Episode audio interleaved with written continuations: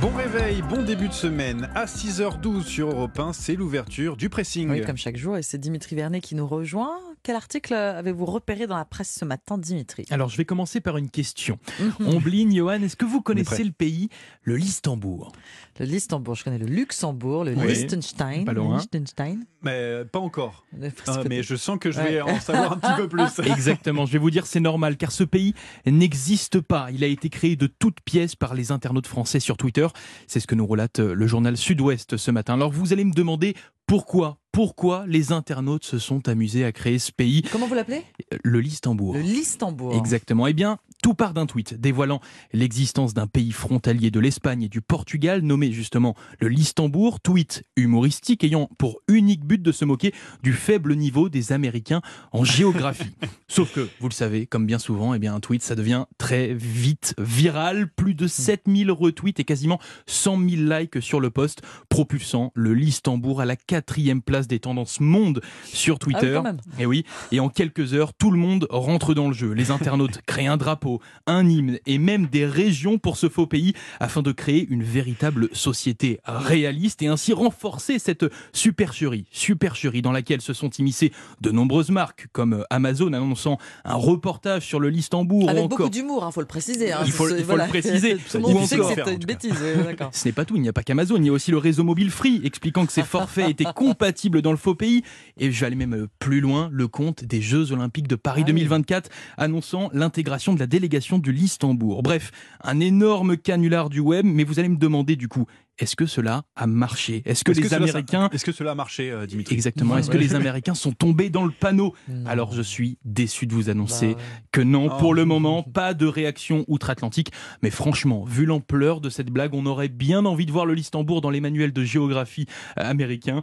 Bienvenue au Listembourg, article à lire sans présentation de passeport, bien sûr, dans le journal Sud-Ouest ce Il faut, faut préciser qu'il y a une carte aussi, hein, et on, on Oui, le exactement. voit, c'est- une France inversée, France c'est inversée, ça? France collée au inversée. Portugal, ouais. Collé au Portugal. Ouais. Bon, je vous laisse euh, choisir Et- pour son intégration Et ou Europe pas. 1 bientôt diffusé dans l'Istanbul. Bien sûr. bien sûr, bien sûr. Merci Tout le monde Dimitri. de cette Merci information. Dimitri. Ombline, à vous, qu'est-ce que vous avez euh, lu ce matin? Ah, c'est l'article plaisir. L'article Ah. plaisir à lire quand on sirote le café hein, euh, le matin.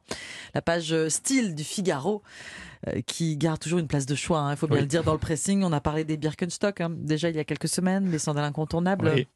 Dès le milieu des années 60, on s'en rappelle tous, prisés des hippies, devenus un accessoire de mode. On a parlé des mocassins aussi. Les mocassins, oui, on, a fait, on a fait toute la revue. Tout hein. à fait. Autre tendance, alors que l'automne s'installe, c'est la ballerine. La ballerine Ok. au pied de ces dames en toute saison, peut-on lire dans l'article. Peut-être avez-vous vu, avez-vous une paire à la maison ou vous aurez, je l'espère, envie de les chausser ce matin pour aller travailler? Les ballerines, dont l'engouement va et vient hein, depuis des décennies.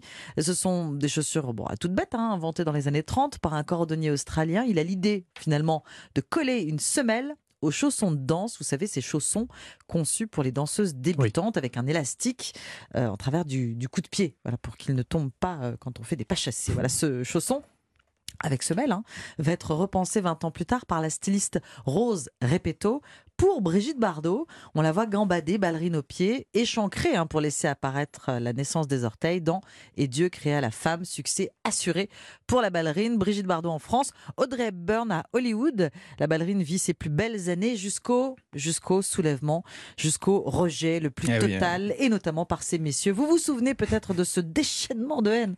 Incroyable. Ah en oui, elle, 2018, la ballerine est désignée fléau du siècle. Ah oui, d'accord. Ouais, ouais, une page Ah, carrément. Facebook est créée avant, av- afin de militer pour instaurer une journée contre la ballerine par, je Encore cite, une histoire de réseaux sociaux, hein, Voilà. c'est ça.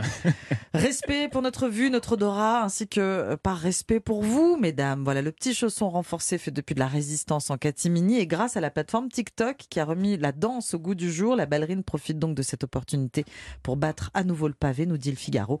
La page style donc à lire ce matin avant de loucher toute la journée sur les chaussures des collègues. Plus qu'à compter le nombre de ballerines hein, dans, dans l'open space. Ah oui. Pas- Euh, pas dans le studio, je cas. crois. Je Euh, crois qu'il n'y en a pas dans le studio. Alban non plus. Pas de, pas de- pas de ballerine albane Non, on, mais- a, on a des chaussures à La talons. paire que je veux coûte un petit peu trop cher. Ah, Ah mince. il faudra demander ça au Père Noël. Oui. On termine ce tour de table avec vous, Johan. Alors moi, c'est un article du Télégramme quotidien breton où on nous raconte la visite d'un château, mais pas comme les autres.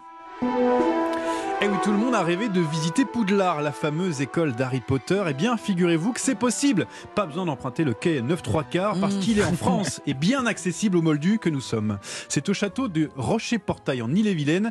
Il a ouvert ses portes pendant ses vacances de la Toussaint. Et à l'intérieur, on retrouve tout l'univers des films sur le plus célèbre des sorciers. Trois étages entièrement transformés avec des comédiens jouant les professeurs pour les accueillir. Alors dans le grand réfectoire, c'est le professeur de divination Horace Albedo qui vous accueille en criant silence dans les dortoirs. Puis on découvre le trône d'Albus Dumbledore ou encore une voiture ressemblant à celle empruntée par Harry Potter dans ses aventures. Et dans les salles de classe, le professeur Ruelan donne notamment des cours de baguettes magiques. Au ah. total, une visite d'une heure et demie où vous pouvez faire votre choix de maison entre Fauve d'Or, Serre de Lune, Boucflèche et Buzard, nom inspiré par les véritables maisons d'Harry Potter. Au total, plus d'un million d'euros dépensés par le propriétaire Manuel Roussel. Mais le pari est gagnant puisque le succès est au rendez-vous. Près de 15 000 visiteurs sorciers déjà. L'entrée coûte 28 euros et, on peut même dîner dans le réfectoire pour 99 euros, histoire de se prendre un oh, peu plus pour les héros. Harry, Ron ou Hermione, 1 million d'euros quand même dépensés, donc il faut bien récupérer un petit peu d'argent. Rentabilité. Par contre, il faut se dépêcher déjà parce qu'il n'ouvre que pendant les vacances de la Toussaint, mais aussi parce que même si tout est fortement inspiré, vous l'avez entendu, et que rien n'est vraiment à l'identique d'Harry Potter, la Warner, propriétaire des droits de l'univers, ah. n'a pas du tout apprécié ce clin d'œil et demande tout bonnement la fermeture du château pas sûr que le poudlard à la française tienne très longtemps. Bon, eh ben, il faut y aller vite alors. Très vite, cette semaine, voilà, tout simplement. Vous allez jusqu'à dimanche, puis ensuite on verra. Peut-être que les royalties vont arriver directement euh, dans, les, euh, bah, dans les mains de la Warner. Voilà. voilà, beaucoup. Merci beaucoup, Johan. Merci Dimitri, c'était le pressing. Et on se retrouve dans un instant pour la partition sur Europe 1.